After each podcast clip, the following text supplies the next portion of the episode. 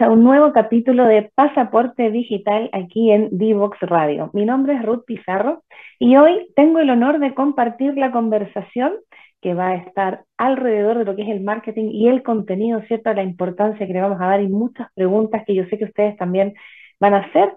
Y me acompaña hoy mi querido Fernando sea en Montenegro. Él es el director de Azotea. Bienvenido, gracias por aceptar la invitación a conversar aquí con nosotros en Pasaporte Digital. Muchas gracias por la invitación, muy feliz, muy, muy agradecido por la oportunidad de poder conversar y estoy seguro que van a salir un montón de temas interesantes que vayamos a ir desarrollando. Así es. Y para ir leyendo, para la gente, ¿cierto?, que no nos conoce, que tiene el placer de escucharnos por primera vez, ser parte de esta comunidad, ¿cierto?, curiosa. Un poco, ¿cierto?, de, de quién es Fernando, ¿cierto? De mm, qué edad. Cuéntanos un poco de qué edad tienes. Yo sé que no estás en Santiago, tienes el privilegio de vivir cerquita del mar. Así que cuéntanos un poco de ti para que la gente te conozca del lado más humano. Bueno, yo soy periodista de, de profesión, Estoy trabajando ya hace más de 10 años en todo el rubro relacionado con comunicación y contenido más digital, sobre todo como en el área más, más web. Eh, me arranqué en la pandemia junto con mi familia de Santiago y la posibilidad de trabajar remoto eh, nos, abrió una, una, oportunidad increíble de instalarnos acá en, Viña del Mar. Eh, particularmente hoy día estoy conectado desde el Distrito de Innovación de Viña del Mar. Hay un montón de cosas que están sucediendo acá. Y nada, bueno, yo eh, trabajé en medios de comunicación durante mi primera parte de carrera laboral, luego me, me cambié de, de, rubro y me fui hacia, hacia las empresas, y empresas de distintos tamaños con las que comencé a trabajar. Y en ese intertanto fue que decidí armar mi propia consultora y agencia de contenido muy especializada en estos entregables y en, y en lo que tiene que ver con marketing. Y hace más de cuatro años que estamos trabajando para, para clientes relacionados con retail, con e-commerce y sobre todo también con muchas startups, con muchos emprendedores que, que, nos solicitan ayuda cuando tienen que relacionarse con contenido y mejorar ahí sus procesos de ventas. En eso, para que pongamos el contexto, ¿cierto? En este primer bloque, que vamos a hacer una línea más editorial para poner el contexto de toda esta conversación, me gustaría que de manera eh, simple, como me imagino que toca eh, expresarlo muchas veces, contaras un poco por qué tiene tanta relevancia el marketing. Porque usualmente las empresas logran, sobre todo las, pymes, las startups, ¿cierto? Logran materializar una idea, que es lo primero. ¿Cierto? Lo primero que necesitamos es que nos entiendan la idea, bajarla, o sea, explicar para tener, ¿cierto? Gente que respalde. Pero cuando pasa eso y tengo que contarlo de una forma masiva o específica, ¿cierto? Porque un pitch el pitch es marketing, es la forma, ¿cierto?, que yo presento brevemente mi emprendimiento, mi idea, lo que sea, y con eso genero un interés. Yo, porque yo tengo, el, el, marketing va directo a un objetivo, entonces, desde, mm, qué rico ser director, ¿cierto?, de un grupo de trabajo, porque me imagino que sus reuniones deben ser lo más entretenidas que hay, conversando muchas cosas, y cuéntanos un poco desde tu lado, desde tu experiencia que nos contaste, que es un montón, eh, la relevancia del marketing en cualquiera de las, eh, eh, no importa cómo sea el área, sino que la relevancia del marketing, como es, cross. Sí. Transversal. Sí, a ver, yo la, la, primera idea que yo plantearía es que el marketing para mí, o como lo veo yo cuando uno lo, lo, trabaja, tiene que ver con conexión. Necesariamente el marketing tiene que, tiene que ver con conectar.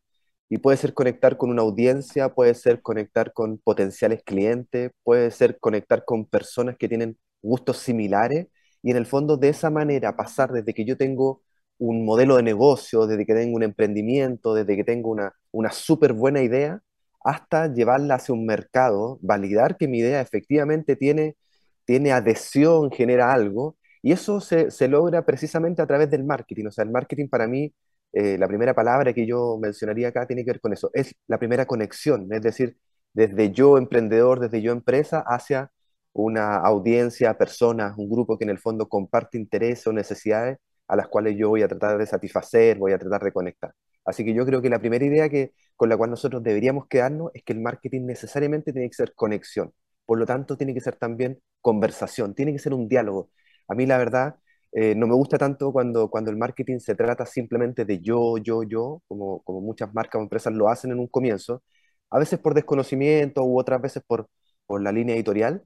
Sin embargo, cuando se transforma esto en una conversación, cuando uno se pone un poco en el zapato de sus clientes, los entiende, los conoce y comienza un diálogo ahí, es cuando yo creo que pasan las mejores cosas. Entonces, yo diría que esto se trata de conexión y se trata también de conversación. Qué importante plantear la conversación porque para poder hacernos entender tenemos que lograr un lenguaje en común. Entonces, la gracia del marketing es eso. Por eso yo siempre lo, lo, pongo transversal en cualquier proyecto, porque incluso para vender el proyecto necesitas marketing. Tienes que saber cómo venderlo, en qué forma, ¿cierto? Pues hay colores, hay formas, hay expertos que te ayudan. Y a todos nos hemos dado cuenta con los años, ¿cierto? Que los focus group no sirven, que toda la gente miente. Por eso tenemos inteligencia ahora distinta, porque en el fondo hay que entender que es un comportamiento humano. El marketing nos invita a ser observadores, por eso es súper importante remarcar que tú como director, ¿cierto? Me gustaría que nos contaras un poco cómo funciona em, Azotea, cómo, cómo es el director de Azotea, cómo, cómo funciona, qué ofrece, cuéntame un poco de eso. Sí, la verdad es que, es que Azotea es una consultora y una agencia, como se podría llamar, boutique. Somos un equipo pequeñito y un equipo que en general trabaja de manera o freelance o por proyectos con distintos eh, proyectos que nos solicitan los clientes. Tenemos escritores que están en distintos lugares, o sea, que pueden estar en Santiago, que pueden estar en Arauco, en Canadá, en Francia, da lo mismo el lugar finalmente. Hoy día esto de, en el fondo, la, la presencialidad ya no es, un, no es un requisito y muchas empresas, de hecho, prefieren en el fondo que, que nosotros podamos ser más ágiles para responder a lo que a sus proyectos, a sus necesidades y nosotros lo hacemos todo de manera remota en general y por lo tanto funcionamos, funcionamos así. Entonces, Azotea lo que hace es, eh, instalar capacidades dentro de la empresa o tomar y desarrollar contenido que para ellos son necesarios. Básicamente en tres líneas que son muy importantes. Primero tiene que ver con la escritura persuasiva, o lo que se conoce como el copywriting, ¿cierto? Eh, cuando hablamos de, de, comunicar mejor en un sitio web, en alguna aplicación, lo que tú decías, un pitch, un brochure, antiguamente, todo lo que tiene que ver con comunicación comercial. También hoy día es muy importante lo que pasa con la experiencia del usuario, del cliente dentro de estas plataformas, dentro de un entorno digital.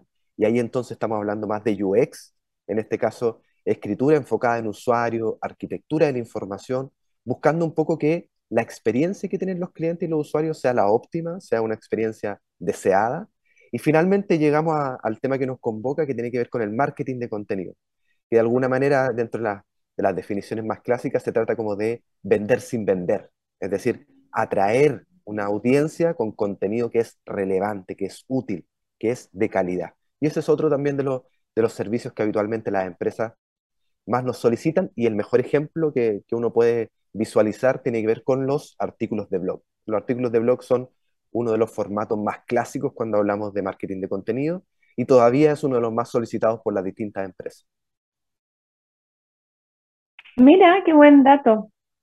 Podría sorprender porque los que somos, ¿cierto? Ya más ochenteros, noventeros, nosotros tenemos el romanticismo del blog, porque eran las primeras, de hecho el fotolog, no sé si te acuerdas, si alcanzaste a tener, eh, la evolución, ¿cierto? De cómo contamos nuestra historia, cómo registramos, cómo hacemos, ¿cierto? Una línea de tiempo con mi propia historia. Por eso la sensibilidad que tiene que manejar el marketing es súper importante, porque tal como decías tú, es con un objetivo de conexión. Por eso hay muchas marcas que te generan emociones y a través de la emoción, la nostalgia, ¿cierto? Y, esos son signos potentes. Entonces, todo también ha ido mutando, porque hay que entender que eh, hace 10 años atrás no había la cantidad de emprendimientos, ni de startups, ni de gente tirándose a la piscina, ¿cierto? Como ahora. Antes era como, ¿empre qué? ¿Qué vas a hacer? Independiente. ¿Pero cómo? ¿No vas a tener un sueldo todos los meses y, jubilar a los 60 años y hacerte una... que está perfecto para alguien que quiera colaborar con una super mega familia, porque hay mega empresas, y yo conozco mucha gente que quiere ser parte, pero eso es también parte del marketing, tal como decías tú, de contar una historia y no caer en el yoísmo.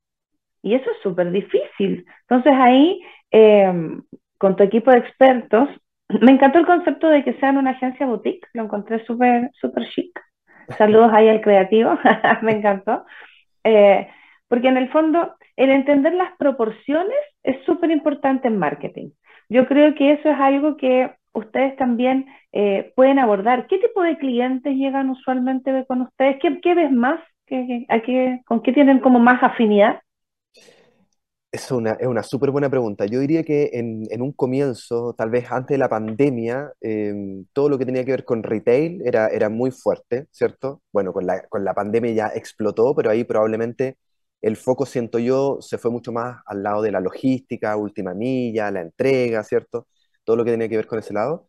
Y diría yo que en el último tiempo, en los últimos años, hemos visto una madurez y un crecimiento también en el ecosistema en Chile de las startups, particularmente startups relacionadas con el rubro fintech. Eh, hay muchísimas y nosotros nos ha tocado trabajar con, con algunas de ellas. Eh, el rubro también de comida, alimentación, también es muy importante. Innovación dentro de de la alimentación es, muy, muy importante.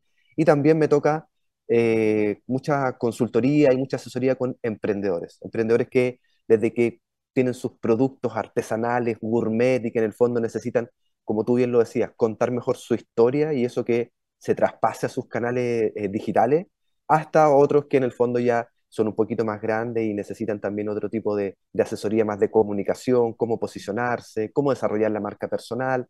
Y todo eso en el fondo eh, incluye marketing por un lado y contenido, porque finalmente lo que nosotros eh, tenemos que entender aquí, Ruth, que, que, el contenido es un vehículo para vender, pero al mismo tiempo, como decíamos, para generar conexión, pero también para generar confianza. Ese, ese diría yo, para, para entrar ahí en, en, materia, uno de los aspectos más positivos del contenido es que tú logras eh, establecer una posición de, de conocimiento, de confianza y de credibilidad.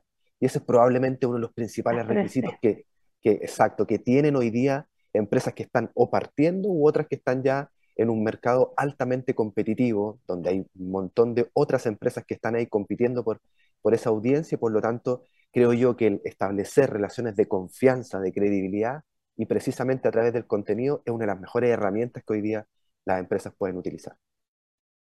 Tal cual. Bueno, si recién te vienes sumando, ¿cierto?, a nuestra sintonía, estamos hablando con Fernando Sea. Él es el director de Azotea, una agencia, ¿cierto?, especialistas en contenido, porque hoy estamos hablando de el contenido, ¿cierto?, en marketing, la importancia. Es bueno tener un poco también este panorama, ¿cierto?, de entender de dónde estamos abordando y cómo llegaste a ser director. Porque a veces eh, en las perspectivas y en la experiencia, sobre todo de las, eh, de las startups, de los emprendimientos, está esta, esta digamos, eh, que entre mito y leyenda, pero también tú sabes que todos los mitos y las leyendas parten de una verdad. Entonces, em, tenemos que hacer todo.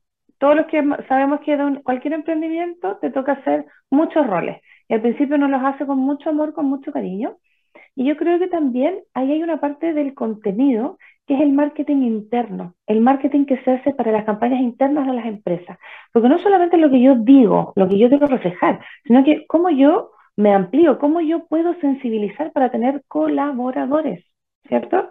Entonces, en ese aspecto, hay que entender que el contenido también es aún más fuerte porque tienes que sensibilizar a gente que va a hacer algo por ti, por más de que haya dinero de por medio, está generando un vínculo, un compromiso. Aquí porque tú puedes hacer una campaña que, no sé, se te antoja y a lo mejor es un producto de one time, ¿cierto? Que lo compran una sola vez y después ya pasó, pero también hay campañas que apuntan a eso. Entonces, aquí voy con esta intro y antes de irnos, porque parece que ya nos va a tocar la primera pausa, sí, ya nos va a tocar la primera pausa de este segmento en nuestro pasaporte digital. Así que vamos a ir a unos pequeños comerciales y a la vuelta seguimos conversando con Fernando y del marketing de contenido. No se vayan. Divoxradio.com Codiseñando el futuro.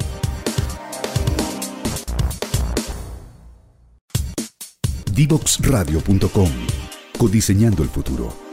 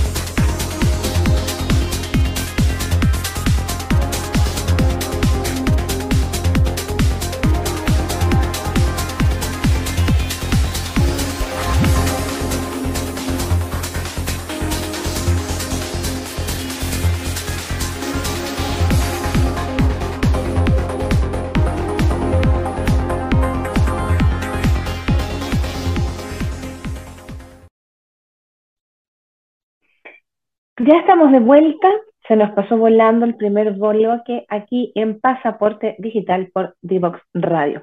Estoy acompañada de Fernando Sea, el director de Asocia, y estamos conversando respecto al marketing de contenido.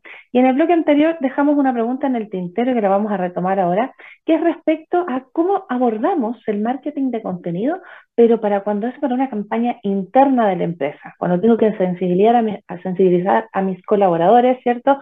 Para que sean parte de mejorar sus prácticas, tener prevención, hacer que funcionen los procesos de la manera en que están descritos, etc. Así que cuéntanos un poco cómo, cómo podríamos abordar eso respecto a los objetivos que tiene la empresa. Sí, yo creo que tú ahí mencionaste un, un caso que es probablemente uno de los, de los que de alguna manera están más olvidados hoy día en la empresa. O sea, hacer marketing interno todavía creo yo es un déficit gigantesco en empresas de todos los tamaños lo que conocemos como el endomarketing, eh, la verdad es que en mi experiencia, lo que me toca ver, eh, hoy día muchas de las comunicaciones que, se realizan dentro de las empresas pasan por los equipos de comunicaciones internas, pasan por los equipos de recursos humanos, y sin embargo el marketing en general no sé bien la razón, pero se deja como de manera externa para conectar con los clientes externos finalmente que tienen las empresas. Yo creo que la verdad es que eso es un error. A mí me da la impresión de que la, la historia y la narración y el storytelling de, de una marca tiene que ser una sola y esa, esa marca tiene que incluir tanto a sus colaboradores internos como también a sus clientes externos. Por lo tanto, a mí me da la impresión de que esas campañas que a veces uno ve que son tan creativas eh, de cara a lanzamientos de productos, de servicios nuevos, muchas veces cuando uno visita una oficina se da cuenta con que hay diarios murales, pareciera los años 80 todavía, pegados ahí en las paredes, y no existe ese tratamiento como de contenido, no existe tal vez esa estrategia más creativa y finalmente yo creo que esa es una mala forma de comunicar y como tú bien lo decías antes de irnos a la pausa, es muy importante que los colaboradores finalmente son los primeros embajadores de las marcas. Por lo tanto, hoy día lo vemos mucho en redes sociales, eh, cuando, un, cuando un empleado habla bien de su, de su empresa y de su marca, en el fondo tiene mucha repercusión, incluso más repercusión que cuando es la misma empresa la que está hablando de ella misma. Entonces, por lo tanto, eh, yo creo que es importante elaborar planes de comunicación interna, elaborar campañas, y yo creo que agregándole un poco más de storytelling, más de narración, mucho más de marketing y mucho más de contenido útil para esas personas que conforman una empresa o una organización. Así que, sin lugar a dudas, yo creo que esa es una parte que todavía nos falta mucho explorar, que a mí en lo personal no me ha tocado tanto trabajar, porque yo creo que hoy día las empresas no lo están demandando tanto y, hay, que, hay que hacerlo. La verdad es que una, es una necesidad en el fondo involucrar mucho más a los colaboradores. Así es. Bueno, yo tengo la experiencia, ¿cierto? Abordo la, la pregunta, porque para mí es muy importante. Yo tuve varios procesos en corporaciones muy grandes, multinacionales, en los cuales teníamos que trabajar el tema del Great Place to Work. Cuando las empresas cotizan en la bolsa, ¿cierto? Tienen, tienen que demostrar que tienen em, empleados felices que no van a hacer desastres, etcétera. Entonces, em, la medición de eso es muy importante. Y tal como dices tú, las empresas no le están dando eh, la cabida, digamos, el espacio, y la verdad es que por lo menos me gustaría conocer tu opinión. ¿Tú desde cuántos colaboradores recomendarías en una empresa una campaña de marketing interno, por ejemplo? ¿Sobre cuántos colaboradores te parece que ya podría tener una buena repercusión? Yo, yo creo, a ver, y, en mi experiencia trabajando también con canales de distribución de contenido de, de empresa, yo creo que desde 5 hacia arriba ya se necesita hacer algún tipo de dinámica de trabajo y de comunicaciones mucho más transversales, 360, constantes, para generar no solamente una alineación dentro de la empresa, sino también para generar un impacto positivo para la marca y para la empresa propia. Yo te puedo contar ahí una, una anécdota. Yo trabajé por allá por el 2000 y algo en eh, Groupon, cuando Groupon estaban los cupones en ese tiempo muy, muy, muy de moda. Y eh, nosotros, eh, Groupon en Estados Unidos, estaba la, obviamente la, la oficina central, pero en Santiago estaba la oficina con la cual trabajamos en toda Latinoamérica. Groupon tenía una línea editorial muy clara y era que utilizaban el humor para conectar con sus clientes, además de los descuentos en cupones y en un montón de productos y servicios. Pero ellos eh, eligieron, por, por eh, directriz de su fundador, el humor como un vehículo en el fondo para conectar. Y nos dábamos cuenta, y nosotros, yo trabajaba dentro del equipo editorial eh, con muchas personas, estamos hablando de más, de más de 100 personas, que en el fondo nosotros hacíamos humor pero para publicarlo dentro de las ofertas comerciales y de marketing para los clientes finales. Pero nada de eso quedaba dentro de la empresa. Por lo tanto, ¿qué hicimos? Ahí armamos en algún momento una campaña de endomarketing, una campaña de comunicación interna, donde armamos chistes específicamente en relación al trabajo de los colaboradores y esos chistes los pegamos como afiches dentro de la oficina, en los baños, en la sala de reuniones, etcétera, para generar un poquito eh, mayor cultura, para generar eh, mayor engagement o para generar también un impacto mucho mayor y que en el fondo quienes trabajamos con esa línea editorial nos acostumbráramos a ella y entendiéramos que era parte de nosotros como marca completamente y no era algo que vendíamos eh, hacia afuera. Así que ahí también hay un ejemplo de cómo se puede trabajar y creo yo que hay muchas empresas que tienen el talento interno. Ojo, no es necesario externalizar, no es necesario muchas veces contratar una, una agencia o una productora. Hay personas muy, muy talentosas que tienen las capacidades de diseño, de comunicación, de relaciones, periodistas, relacionadores públicos, etcétera, que ellos, si se les da el espacio, creo yo, de comunicar estas cosas, eh, pueden tener un impacto bien grande. Qué importante eso, ¿cierto? Tener las oportunidades para también gestionar esos talentos dentro de los equipos. Es por eso también que recuerden que este espacio, aquí también un besito para toda la gente que hace posible talento digital, ¿cierto? Donde hay un montón de oportunidades. Anda a su sitio web para que veas todas las ofertas que hay de becas, eh, certificaciones, ¿cierto? Orientación. Así que un gran abrazo también para ellos. Mira, yo creo que lo que estás hablando tú del humor y el contenido es algo súper importante, porque yo soy una persona que cree y que vibra con las energías. Para mí las dos energías que materializan es el amor o el miedo. Si tengo mucho, mucho, mucho amor, es inevitable que pase. Si tengo mucho, mucho, mucho miedo, es inevitable que pase. ¿Cierto? Así que por lo menos para mí, en, ese yin yang, ¿cierto? De, de polaridades, considero que el humor es el arma más potente para llegar de una manera noble al corazón. Porque cuando tú te sientes que te imponen, yo por ejemplo que tengo problemas con la autoridad, cuando que me digan que no porque no, como que yo tengo problemas con eso. Ya, es una persona complicada, disléxica, dislálica, dislúlica. Pero cuando tú tienes a través del humor la inteligencia de hacer ver la carencia o la falencia y que la integras, ese marketing, ese contenido yo creo que para las campañas internas de las empresas son súper importantes. Y para no perdernos de la línea de lo que vinimos a hacer hoy, ¿cierto? Me gustaría que nos comentaras respecto al contenido. De, por ejemplo, como pyme, como empresa, ¿cierto? Porque ya entendimos que en Azotea nos podemos acercar a ustedes, ya si nos estás escuchando y eres director de corporación o si estás con una idea, te puedes acercar igual. Entonces, en esta plasticidad, ¿Cómo ayudamos a generar el contenido a, esta persona que tiene esta gran idea, pero no, no la puede contar? Sí, yo creo que hay que, hay que establecer ciertos pasos. Yo creo que hay pasos eh, básicos que uno puede ir dando independiente del tamaño, la envergadura de, la empresa o del proyecto. Creo yo que es importante como ordenarse con algunas cosas, cosas después de ejecutar eh, iniciativas de contenido y de marketing que, que estén alineados y tengan eh, esa repercusión en el negocio. Si es que la empresa o el emprendedor ya tiene algo de contenido, ya tiene un sitio web, muchas veces pasa que los emprendedores lanzan su, idea, su, negocio con un sitio web, que probablemente se los, se los creó algún amigo, algún familiar o algún ahí conocido, pero con el contenido que ellos como eh, fundadores de esa empresa les, les interesa comunicar. Entonces, yo en general lo que recomiendo como paso uno, primero, si es que uno tiene esos activos de contenido, es hacer una auditoría. ¿Qué significa hacer una auditoría? Básicamente un diagnóstico, hacer un inventario, incluso si uno quiere, de todo el contenido del cual uno dispone. Es decir, ¿qué tengo yo en mi sitio web? ¿Qué tipo de contenido es? ¿En qué formato está? ¿Cuál es el objetivo? ¿Cuál es el propósito con el que se está distribuyendo ese contenido? ¿Es un objetivo comercial? ¿Es un objetivo más informativo, le estoy tal vez enseñando o educando a mi audiencia cómo utilice mi producto, mi negocio o mi servicio. Entonces, para mí el primer paso es realizar un, diagnóstico. Esto lo puede hacer directamente una empresa o lo puede hacer también eh, una agencia externa o un profesional externo. Pero para mí el punto inicial es auditar, saber qué es lo que yo hoy día tengo. Después de eso, es importante eh, mencionar el tema de los objetivos, tener muy claro ¿por qué quiero hacer yo contenido? ¿Por qué es importante hacer contenido?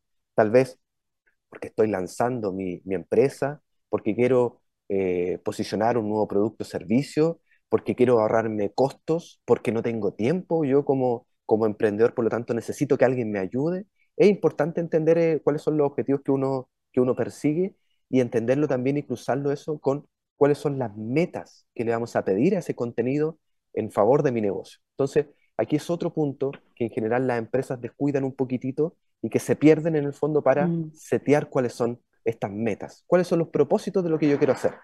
Quiero generar tráfico hacia mi sitio web, quiero generar compromiso con mi audiencia, quiero que me conozcan, mayor visibilidad, o tal vez quiero que se generen ventas. Entonces, va a depender un poquito de cómo yo voy armando esta, esta parte más estratégica respecto después a, a los próximos pasos. Y finalmente, ya en la, en la segunda y, etapas más finales de estos pasos, yo creo que es clave, y aquí podríamos extender un programa entero, pero hay que conocer al cliente. ¿Quién es mi cliente? ¿Quién es mi buyer persona? ¿Quién, quién es mi, mi, mi cliente que me va a comprar? ¿Por qué? ¿Cuáles son sus motivaciones? ¿Cuáles son sus tareas? ¿Qué es lo que hace en el día a día? Más allá, en el fondo, de dónde vive, cuánto va a pagar, e, esas cosas son muy importantes y esto es como el marketing tradicional antiguo, ¿cierto? Como segmentar un poquito de, del lugar donde vive, grupo socioeconómico, eh, la edad, etc. Pero hoy día tenemos que establecer también otro atributo. ¿Cuál es su adaptación con la tecnología? ¿Utiliza o no utiliza bien la tecnología? Eso es muy importante. ¿Cuáles son sus frustraciones? ¿Qué es, qué, ¿Cuál es ese dolor que yo le puedo aliviar y que yo lo puedo transmitir a través del contenido? Entonces, todas esas cosas importantes en la etapa de reconocimiento de mi, de mi buyer persona, de mi audiencia, de mi público, tenerla muy, muy claro antes de escribir la primera palabra. Yo eso lo, lo, recomiendo. Y después de eso ya elegir cuáles son los canales adecuados para, para yo distribuir mi contenido. Es decir, si mi audiencia hoy día está en TikTok, me tengo que ir a TikTok. Si yo, soy, si yo soy B2B y mi, y mi audiencia son gerentes de empresa, son gerentes de operaciones, yo probablemente tengo que estar en LinkedIn. Entonces, tengo que entender dónde está mi audiencia, dónde está mi público y ahí posicionar mi contenido. Y finalmente, cuando ya uno arma este plan, ¿cierto? Con cada uno de estos pasos, también establecer un sistema de medición. Es decir, que no sea crear por crear, sino que también asignarle algunas métricas, algunas, algunos, eh, no solamente objetivos, sino que también eh, sistemas de medición. Es decir, me interesa que, que compartan mi contenido, que le pongan me gusta, me interesa que se genere una suscripción, qué es lo que yo quiero conseguir con ese contenido, cosa de ir evaluándolo periódicamente, mensualmente, ojalá quincenalmente, para yo entender un poquito cómo, qué está dando resultado y qué no.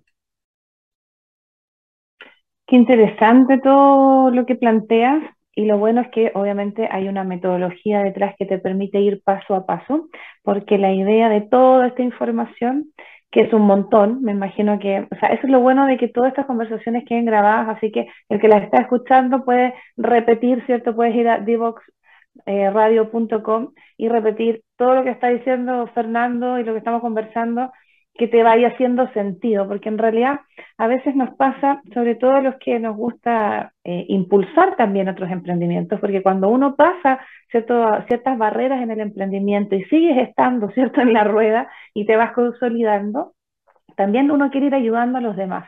Por eso estos espacios son muy eh, enriquecedores, porque estamos tratando de entregar mucha experiencia, ¿cierto? En una breve charla que podíamos, tal como eso, Fernando, alargar un montón más porque da para, para un montón de aristas, porque el marketing es eso. El marketing es un 360 integral que tiene la obligación de mezclar en su licuadora creativa, ¿cierto? Poner los valores de la empresa, eh, el público objetivo, la forma que lo voy a entregar. Tal como decías tú, si tu audiencia está en TikTok, no puedes poner, no sé, pues pagar por avisos a lo mejor en Facebook. O sea, estás perdiendo plata. A la inversa, si tu público está fidelizado con Facebook y no se va a ir a ninguna otra plataforma porque es la que entiende, la que maneja y en esas está y no le interesa, ese es el punto. Eh, respecto a eso, démosle un par de tips, ¿cierto?, a las personas que nos están escuchando, Fernando, porque me encantó lo que dijiste de que si estás en el B2B, te vayas al tema, eh, te vayas a una plataforma enfocada a eso, ¿cierto? Y si tu audiencia es un poco más masiva, ¿cierto?, o te quieres tomar algo con humor, elegir otra plataforma. ¿Ustedes tienen alguna plataforma regalona? O sea, más que como empresa, te pregunto a ti como, como persona, tú como Fernando, ¿hay alguna app que te que consuma más tiempo que otra? Absolutamente, absolutamente. Yo soy un, defensor y, un fiel eh, usuario de LinkedIn, completamente. Yo sin LinkedIn probablemente Azotea no, no exista como tal, y no solamente Azotea, sino que eh, Fernando como, como, llamémoslo así, como marca, en el fondo como profesional, tiene mucho que ver con el contenido que yo voy publicando semanalmente en LinkedIn.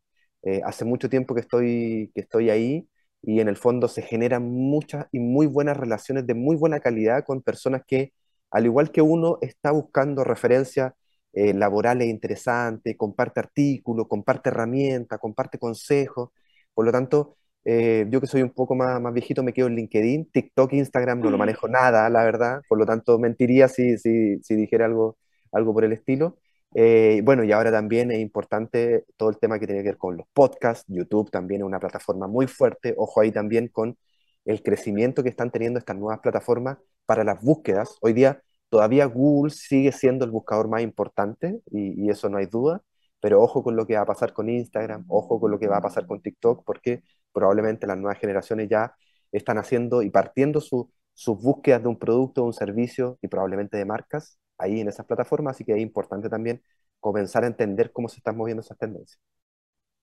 Y cómo cambian además, porque es súper importante remarcar que el marketing va siguiendo tendencias. Y lo simpático de todo esto es que no sabemos, a veces todos son proyecciones y uno puede creer o puede estimar, pero de repente las reacciones del público son asombrosas, asombrosas, para bien o para mal, pero es como que ¡ah! No varió de nada, todo lo que yo pensé, la gente realmente es impredecible y yo creo que esa es la gracia también de ser humanos y de que hay muchos factores ambientales que van contribuyendo en el marketing, ¿cierto? Porque a mí me gustaría, eh, en el tema de los contenidos, por ejemplo, ¿te ha tocado hacer eh, alguna campaña, por ejemplo, política, algún contenido así que tenga que ser bien, bien heavy metal? Porque no, estoy pensando en algo más, más o sea, más intenso, digamos, y pro sería decir alguna cosa ecologista, saldremos un humedal, una cosa como así, pero diciendo como para que el cross de la gente, el, común lo, entienda, algo así como con un contenido tan... Porque si ustedes se ponen a pensar, querido público, las campañas políticas son las más difíciles porque tienes que decir en dos frases todo. no puedes, tienes que hacer entonces... Eh, tomando la pregunta, ¿te ha tocado participar en alguna campaña así potente, potente? La, verdad es que campañas políticas como tal, no, no, no, he participado en, campañas políticas. Para ser también sincero, no es algo, creo yo, todavía no, no, no esa experiencia en donde me vaya a sentir muy cómodo, porque, porque ahí hay otros objetivos detrás, en el fondo, y, es súper válido, y en el fondo todos estamos expuestos a un, mensaje político al final del día. Eh, sin embargo, yo prefiero y me gusta mucho más ver el, contenido como, como, una herramienta y, y algo que, que, también me gustaría que, desarrollemos eh, como de entrega de valor. Yo creo que finalmente esto, y cuando hablamos de marketing y cuando hablamos de buen contenido, eh, que es un concepto que yo alguna vez escuché en una, en una charla que me, realmente me voló la cabeza y es un poco lo que yo pongo en, práctica en Azotea y, y, de manera independiente, tiene que ver con la capacidad que nosotros tenemos de entregarle valor a las personas. Y ese valor puede ser de múltiples formas, pero tiene que ver con que hay gente que necesita de repente nuestras recomendaciones, por ejemplo, con una experiencia pasada con una empresa o con un proyecto o como, como tú bien dices, con una campaña. Entonces, cuando yo soy capaz de resumir, de contar, de narrar los aprendizajes míos como profesional o de mi, de mi empresa y se los entrego de manera gratuita, de manera pública, en una red social en donde probablemente hay otras personas que, que tienen la misma necesidad, la gente valora mucho eso. Valora mucho eso y de vuelta hay una muy buena recepción y, y ahí donde se producen estas conexiones que hablábamos al inicio. Alguna vez yo, como te, como te mencionaba, escuché esta, esta frase de que antes de capturar valor, en el fondo las empresas, sean pymes, sean agencias, antes de capturar valor con, con, un precio, con un producto, con una transacción, primero hay que entregar valor. En el fondo, eso es lo más importante y, el contenido tiene mucho de eso. Y el marketing, el marketing de contenido es 100% eso. Es, es decir, yo te entrego buen contenido, contenido relevante que te va a servir para tu día a día, que te va a ayudar, ¿cierto? Yo como marca, como profesional, como empresa, y tú a cambio probablemente me vas a eh, devolver tu atención.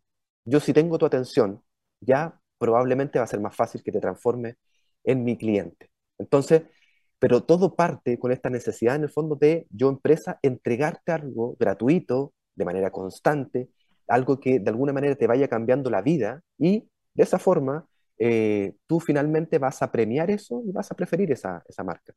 Y te lo voy a poner en un ejemplo para, sobre todo a quienes nos, van nos están escuchando y nos van a revisar luego, eh, de un supermercado, no voy a decir la marca para que ojalá después se convierta en auspiciador de, este espacio, pero, pero un supermercado muy importante que hace mucho tiempo, a mí me tocó trabajar eh, eh, en este supermercado, que hace mucho tiempo tiene un sitio, un sitio web independiente a su sitio de e-commerce donde vende, con recetas.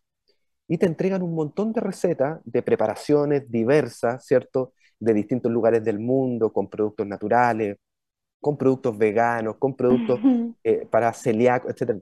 Pero entonces lo que tú estás haciendo ahí, y este es un, muy buen ejemplo como para, para comentarlo, lo que tú estás entregando ahí es contenido de valor, es contenido que a una persona le puede cambiar el día, que en el fondo le puede cambiar una, una noche, le puede cambiar una, una instancia familiar. Entonces ahí tú estás entregando un contenido que es de alto valor, que es muy útil, que es muy relevante, y las personas probablemente lo van a compartir, lo van a preferir, le van a poner me gusta, y de esa manera probablemente también te van a terminar comprando. Entonces, Ahí hay otro buen ejemplo de qué tipo de contenido nosotros podemos entregar y que la audiencia va a preferir. La receta, siendo súper práctico, es una de ellas. Tal cual, porque en el fondo estás fidelizando, en estás diciendo, no solamente te quiero por una cosa puntual, sino que hagamos una sinergia, ¿cierto? Hagamos algo entre, entre ambos. Y eso que dices tú del contenido es importante, porque las características a veces no las sabemos describir o vemos lo mismo de siempre. Y yo creo que todas las marcas siempre buscan esa diferenciación. Por eso también es importante para toda la gente que nos está escuchando entender que cuando tú tienes un presupuesto de marketing es una inversión. No estás haciendo, porque en el fondo eso va a tener un retorno. No es que estás haciendo un gasto, estás haciendo una inversión porque en el fondo todo lo que estás diciendo que tú crees que puedes hacer, todas las capacidades que tienes que demostrar, porque sobre todo al principio, yo creo que eso es lo que más cuesta y por eso siempre nosotros buscamos em, ese networking, esa, eh, esa recomendación, como para evitarte el chascarro, ¿no? Oye, ¿por qué no me recomiendas a tú? Partiendo por los servicios básicos, ¿cierto? O sea, de, la, de la, gente que te ayuda con tu imagen o la gente que te ayuda con tu casa. Eh, me gustaría saber, así como bien a priori, ¿no? Antes que se nos acabe el tiempo, eh, ¿cuál es el producto, sin mencionar a la empresa, ¿cierto? Pero ¿cuál es el producto más simpático que te ha tocado hacer de campaña? Hacer una campaña que te digas, no, es que este producto fue genial. ¿Alguien que guardes en tu corazón? Uy, hay, hay un, emprendimiento y un emprendedor que, yo le tengo mucho, mucho cariño y, que la, relación nació de manera súper profesional, sin conocernos siquiera, que, que él le solicitaba y, pedía que, llegara hasta él la mejor eh, agencia de contenido de Chile. Entonces yo le, le, respondí un mensaje por interno diciéndole que no, probablemente no éramos la mejor, pero sí la más especializada.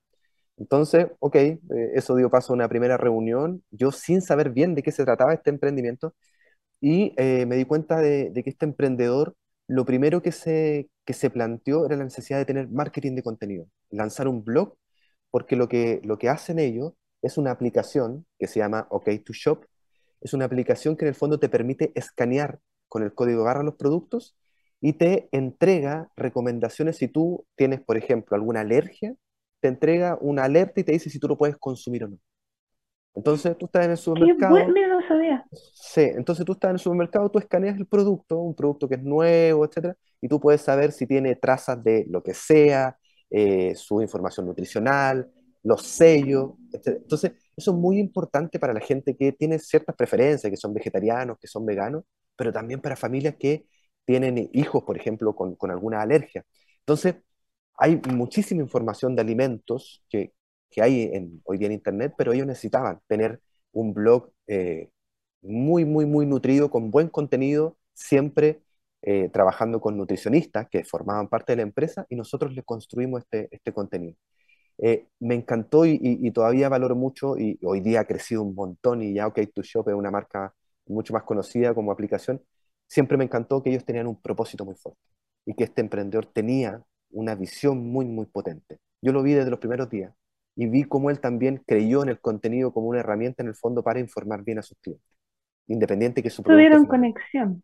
Absolutamente. Yo creo que ahí está, ahí, está la clave, ¿no? De, lo que venimos conversando hace un ratito y no sé si nos van a tirar ahí las orejas porque parece que nos pasamos de ahí del bloque. Que me avise de producción. Ah, nos queda un ratito, ya.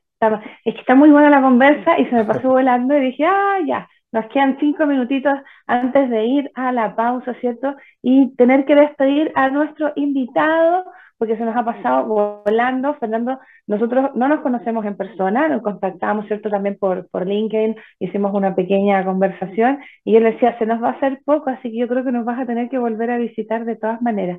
Pero mientras estás aquí, me gustaría que enfocáramos porque hay algo que tú remarcaste y me gustaría hacer el resumen con este emprendedor eh, tan particular. Porque tú dijiste que el contenido tenía que ser tu historia, que tenía que ser personalizado, ¿cierto? Y que tenía que tener un propósito, un objetivo claro, medible.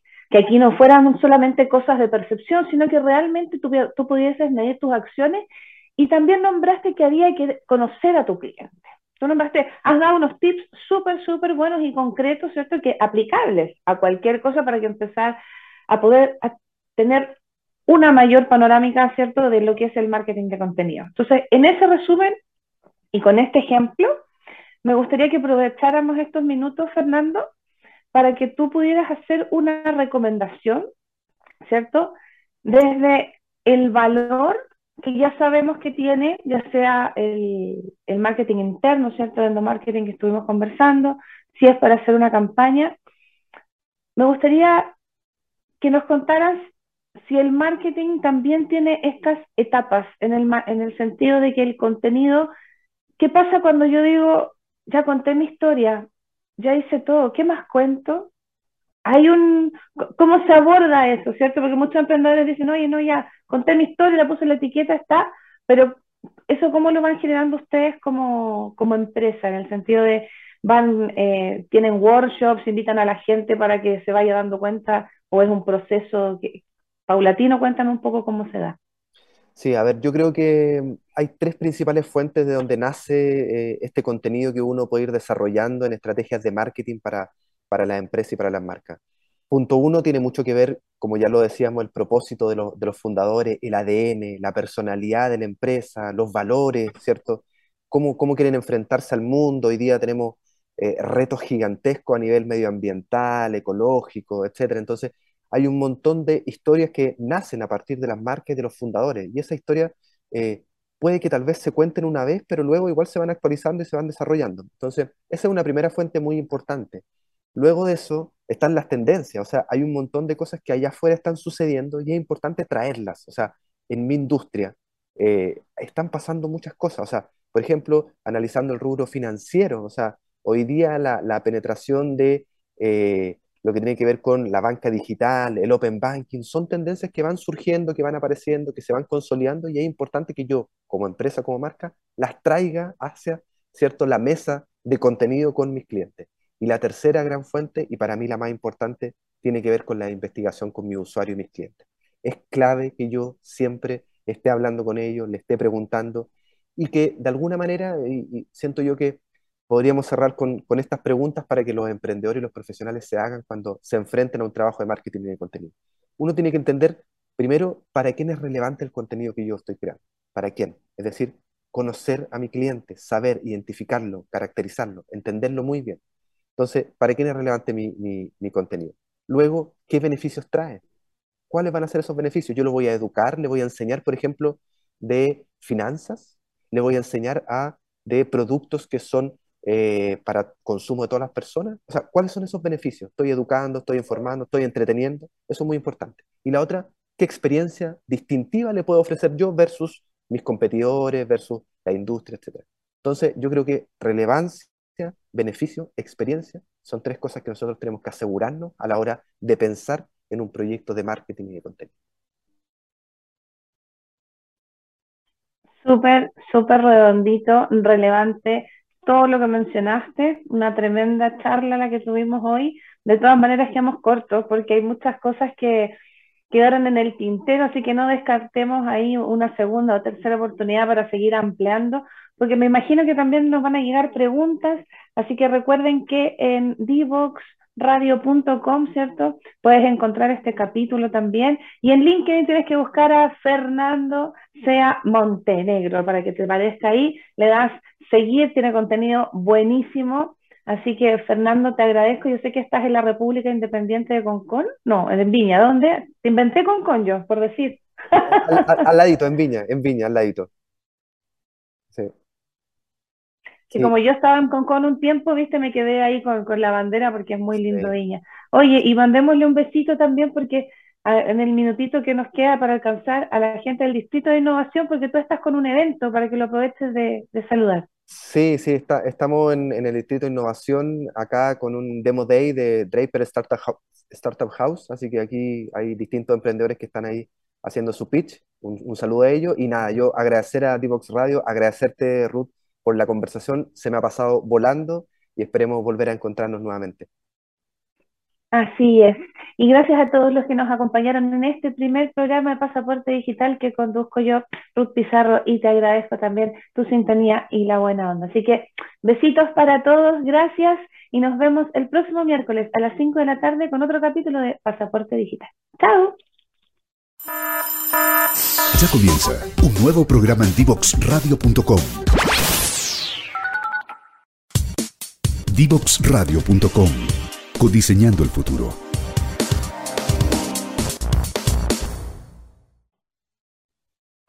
Ahora sí, estamos con la última parte del programa. Mi primer programa, primer día, nadie se enoja, ¿cierto? Tengo mucha risa porque me despedí, pero me despedí del programa y me faltaba esta parte, ¿cierto? en donde, por lo menos, bueno, entre los nervios, ¿cierto? Y la ansiedad de ser parte de esta familia de Divox Radio, no podíamos dejar pasar, ¿cierto?, las menciones más importantes. Y les tengo que hablar de talento digital, porque tenemos algo especial que contarles.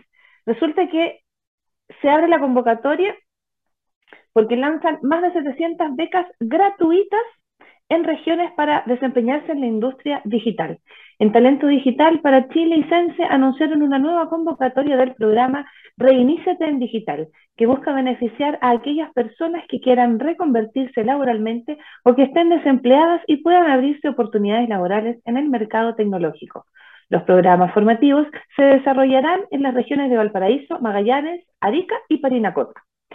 Con el desafío de descentralizar la educación tecnológica, fomentar el empleo y el emprendimiento en las regiones de Valparaíso, Magallanes, Arica y Parinacota, Talento Digital para Chile y el Servicio Nacional de Capacitación y Empleo, CENSE, lanzaron una nueva convocatoria del programa Revísete Digital, cuya iniciativa contempla más de 700 becas gratuitas de especialización digital en áreas vinculadas a la programación y el diseño.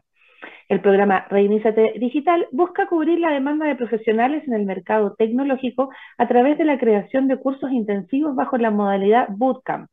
Se va a decir, se van a juntar entre todos y lo van a pasar genial. Todo esto incentiva la participación de quienes buscan reconvertirse laboralmente como de aquellas personas que se encuentran sin empleo o trabajan de manera independiente y que les permita adquirir los conocimientos y las competencias necesarias para abrirse a nuevas oportunidades laborales a través de la industria digital. Para esta nueva versión del programa, se han beneficiado más de 4.000 personas a lo largo de todo Chile y se desarrollarán en total 18 cursos gratuitos que estarán distribuidos entre las comunas de Viña del Mar, Valparaíso, Villa Alemana, Punta Arenas y Arica, entre otras, y con cupos de becas de especialización específicas para cada ciudad. En las regiones de Valparaíso y Magallanes, las clases se realizarán íntegramente bajo la modalidad presencial. En cambio, en la región de Arica y Parinacota se ejecutarán cursos de manera virtual y presencial. Según explicó Janet Escudero, la directora ejecutiva de Talento Digital, se proyecta que cada año faltan 5.000 talentos digitales, lo que implica que hay proyectos e iniciativas necesarias para el desarrollo del país que dejan de realizarse debido a la falta de capital humano especializado. Esta aceleración digital llegó para quedarse y es necesario que las regiones también se sumen a esta tendencia. Hay que liderar el cambio y acceder a nuevos empleos. Acá Rodrigo Valdivia, director nacional de CENSE, enfatizó que estos cursos van de la mano de la demanda laboral que hay en el área de la tecnología y queremos fomentar la participación femenina con el objetivo de disminuir las brechas digitales. Por otra parte, el gerente general de Fundación Chile, Hernán Ananeda, indica que la transformación digital permite además avanzar hacia una transición justa, hacia un modelo de desarrollo sostenible con integración social, poniendo en el centro de las personas, por lo que incorporar a las regiones a través del acceso a estas becas que ofrece talento digital resulta crítico. Los nuevos cursos gratuitos que está impulsando Sense y Talento Digital para Chile tendrán una duración desde cuatro hasta seis meses aproximadamente y para quienes estén interesados en reconvertirse laboralmente como desarrolladores de software en distintos lenguajes de programación o diseñadores de experiencia en usuario, no es un requisito contar con conocimientos digitales previos. Eso es súper importante. Las postulaciones del programa estarán disponibles del miércoles 17 de agosto, o sea, ya están disponibles desde la semana pasada y van a estar hasta el miércoles 31, o sea, hasta el próximo miércoles, para que se apuren chiquillos con la inscripción. ¿Y dónde es? La inscripción es en www.talentodigitalparachile.cl. En este mismo sitio web se podrá encontrar la información detallada de los cursos, los requisitos de postulación, horario, comunas que se imparten, entre otros aspectos. Y para terminar, los requisitos de postulación de toda esta maravilla que le estamos contando, tienes que ser mayor de 18 años, tienes que estar cesante al momento de la postulación o si estás empleada, si es que tú sientes que tienes el riesgo de perder tu empleo, reducción de personal, lo que sea, eso también puede servir como requisito. Y el ingreso máximo es de 1.200.000 brutos que como primeros últimos meses te den continuo o discontinuo, ¿cierto? Tienes que tener un mínimo de tres cotizaciones previsionales en los últimos 36 meses, o sea, de tres años para atrás te sirve igual, y que cuenten con enseñanza media completa al momento de la postulación. Así que si cumples con los requisitos de estar desempleado, tener más de 18 años y tener el tema de, eh, que eran las tres cotizaciones, si trabajaste ahí, aunque sea tres meses, te sirve igual. Así que eso es lo que tenemos para contarles por hoy. Fue un programa distinto, tal vez a lo que están acostumbrados, así que espero sus comentarios, ¿cierto? Para que hagamos de este espacio de pasaporte digital un espacio en que se sientan todos identificados con las preguntas y con todo lo que hablamos. Así que si lo estás viendo repetido o si te gustó y lo quieres recomendar, acuérdate que nos puedes encontrar en nuestras redes sociales. Tenemos aquí abajo, ¿cierto? El panel, tenemos LinkedIn, tenemos Facebook, tenemos Instagram, Twitter, YouTube, SoundCloud y Spotify. Así que no es excusa, nos tienes que escuchar donde sea. Así que ahí te agradecemos tu like, tu comentario, que difundas y que compartas. Así que te mando un beso grande, que termine bien el miércoles y nos vemos el próximo miércoles a las 5 de la tarde para otro capítulo de Pasaporte Digital en Divox. ¡Chao!